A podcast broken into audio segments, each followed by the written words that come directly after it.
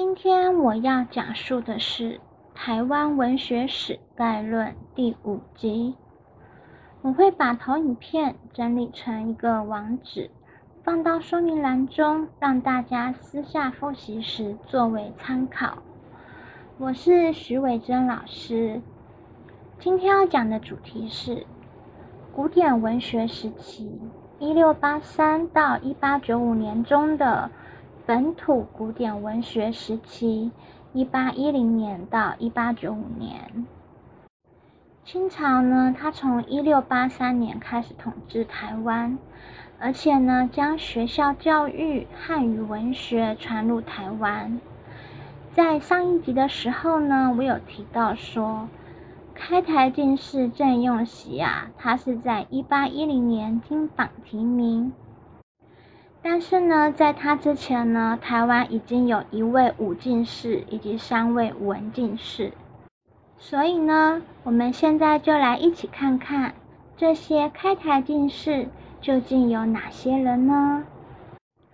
武进士阮弘毅，他在康熙三十三年（西元一六九四年）的时候，他考取了进士，他是台湾第一个武进士。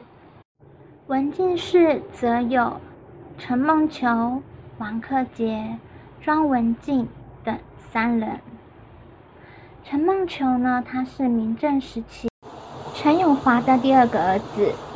他在康熙三十三年（一六九四年）的时候考取了进士，他是清朝统治台湾之后的第一个进士。那虽然呢，他后来是搬到台南来了。但是呢，他的籍贯是在福建，隶属于汉军正白旗，所以他不是土生土长的台湾人，就不能被称为正式的开台进士。而王克杰呢，他虽然是在乾隆二十二年（西元一七五七年）的时候考中进士，但是呢，他也是小时候啊，跟着父亲。从泉州过来台湾的，虽然来的时候呢，他的户籍已经是台湾人了，但是他毕竟不是土生土长的台湾人，因此呢，也不能说他是台湾本土文人的第一位进士。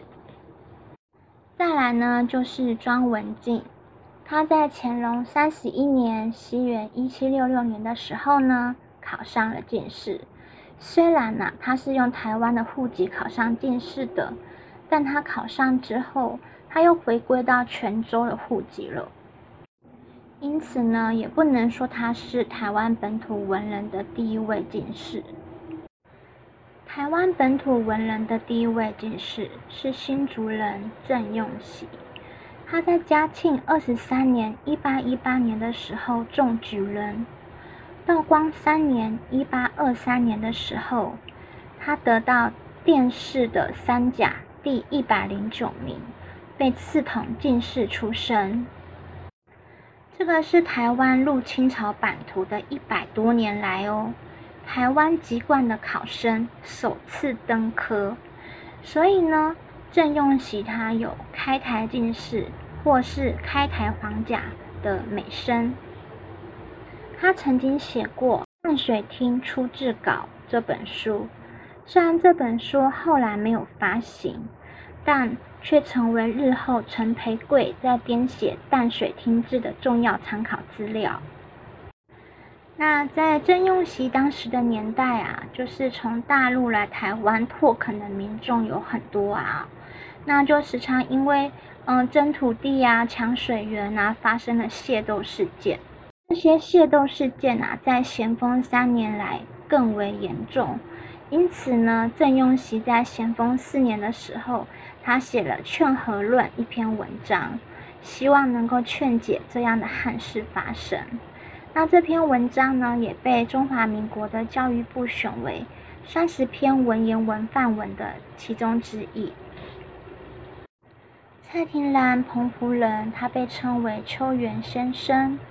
他在道光二十五年（一八四五年）的时候中进士，人称开澎进士。在道光十二年（西元一八三二年）的时候呢，澎湖发生很大的饥荒事件。那蔡廷兰呢，他就做了请急正歌为民请命，很有慈悲心的一个人。那他做了这一个文章之后呢，他就获得厦门地方首长周凯的赏识。当时呢，他的大名就是无人不知、无人不晓啦。他就是澎湖在地的有名人物，用现在的话来说呢，就是澎湖之光。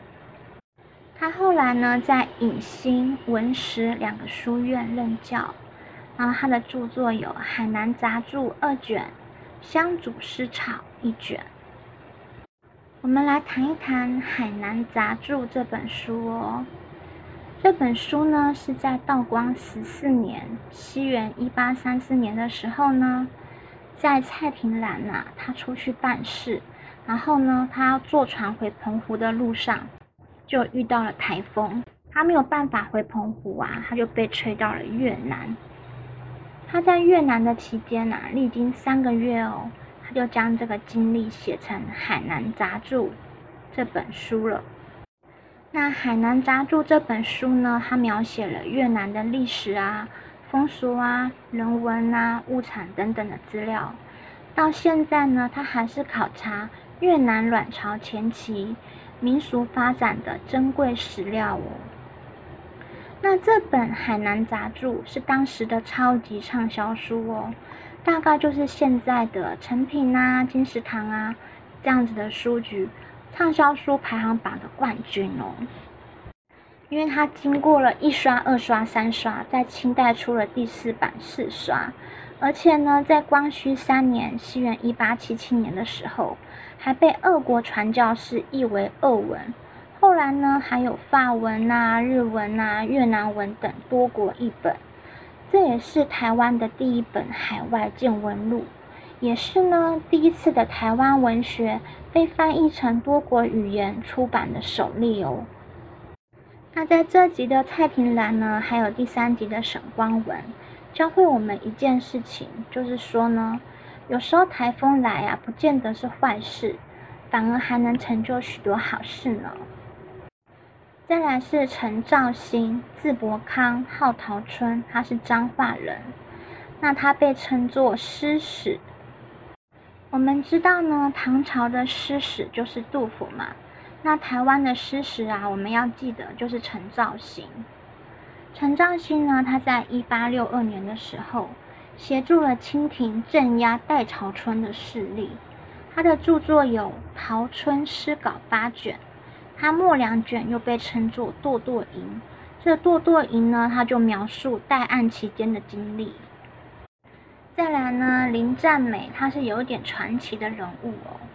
她的家族呢是台南的盐商，当时就已经很富裕了。后来迁到新竹啊，他们家还是超级有钱人。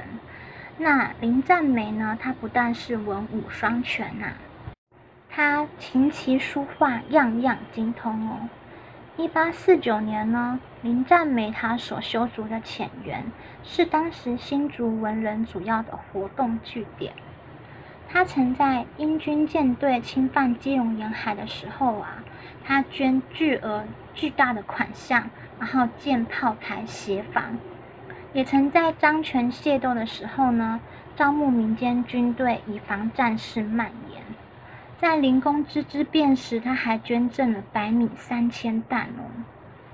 在咸丰四年（西元一八五四年）的时候，林占美还协助平定基隆的海贼。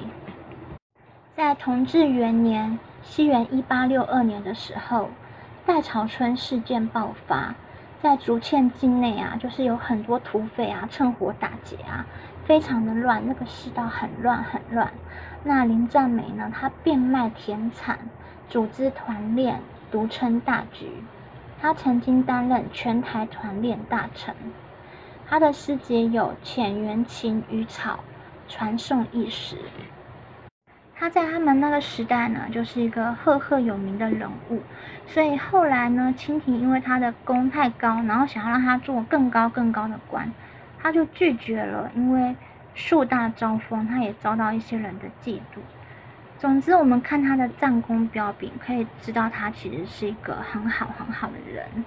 再来呢，吴德公他是彰化人，他是彰化银行的创办人之一哦。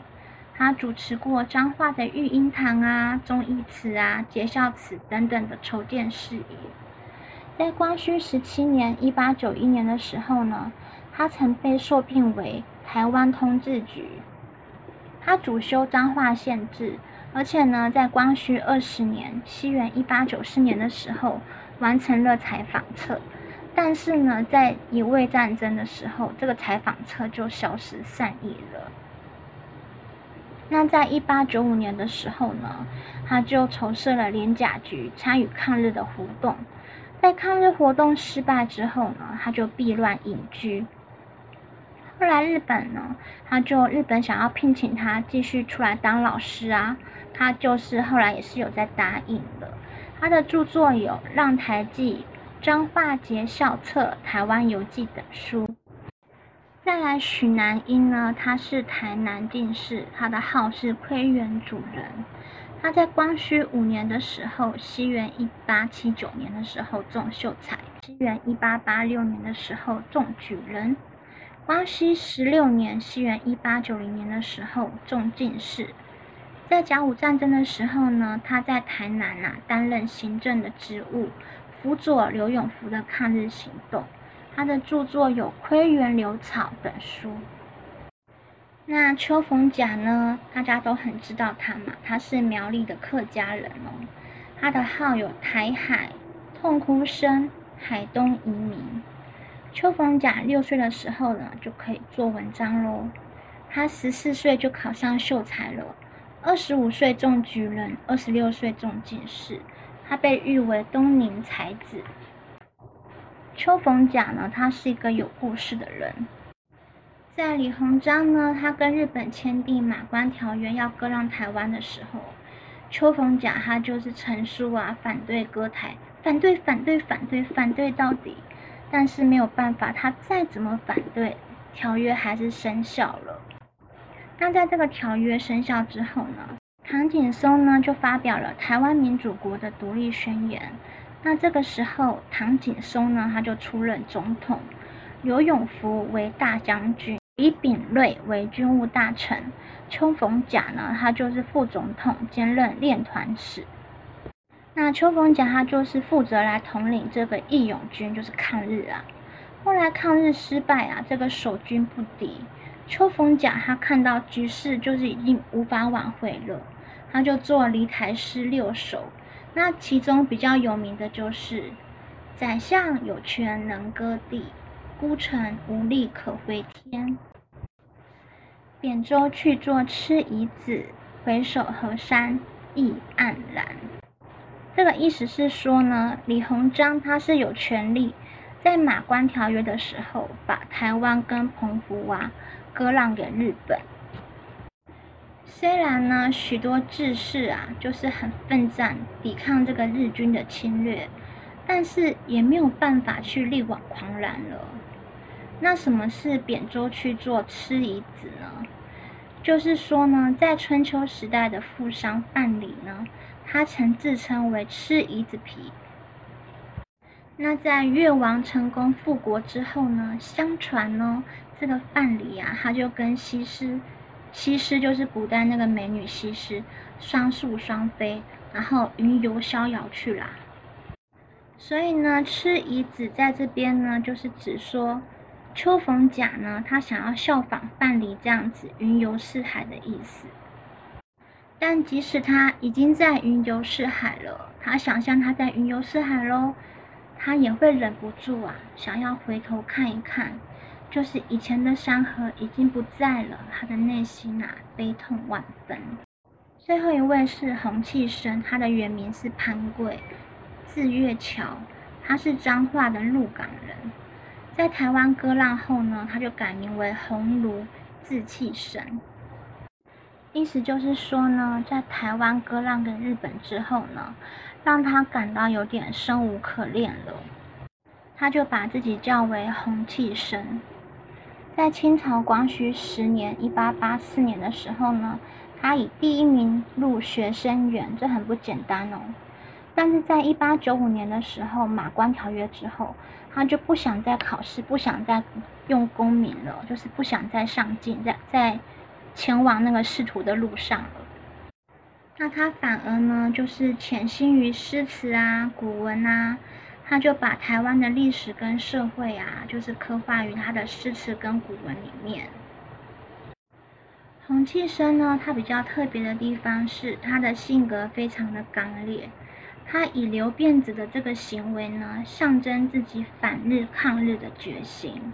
后来呢，他就被日本警察抓去，强行剪掉他的辫子。然后呢，他就也是为此愤愤不平，怎么可以把我辫子剪掉呢？所以他就留下一些反抗的诗句，像是说：“长叹无天可避晴，中华远海总蒙尘。本为海岛埋头客，变更衣穿披发人。”那他就是以日本来比喻暴虐统治的秦朝啊。在诗中的披发人呢，不但只是他的发型哦，也衬托出他的无奈跟悲凉啊，就是一种不由自主的伤感。命运都是任人宰割的这个感叹呐。他的著作有《寄贺斋诗满》《寄贺斋文满》《台湾战记》《中东战记》等等。其中呢，《鹿港沉浮记》啊，它曾被选入为台湾的高中国文文言文的教材。那在下一集的时候呢，我们会开始讲到说，发生在大陆的新文学运动。为什么呢？因为在大陆的新文学运动啊，它是在台湾的日据时期，还有后来的各个时期，都有非常大的影响力。因此呢，会用下一章的专章来讲述，请大家敬请期待哦。谢谢大家的收听，希望大家可以订阅、按赞跟分享。那说明栏有本课的投影片，因为未来有可能会出书，所以影片中的所有资料呢，请大家自己私人使用就好了，千万千万不要拿去盈利哦。好，那就这样子喽。嗯，谢谢你的收听，拜拜，祝你有个美好的一天哦。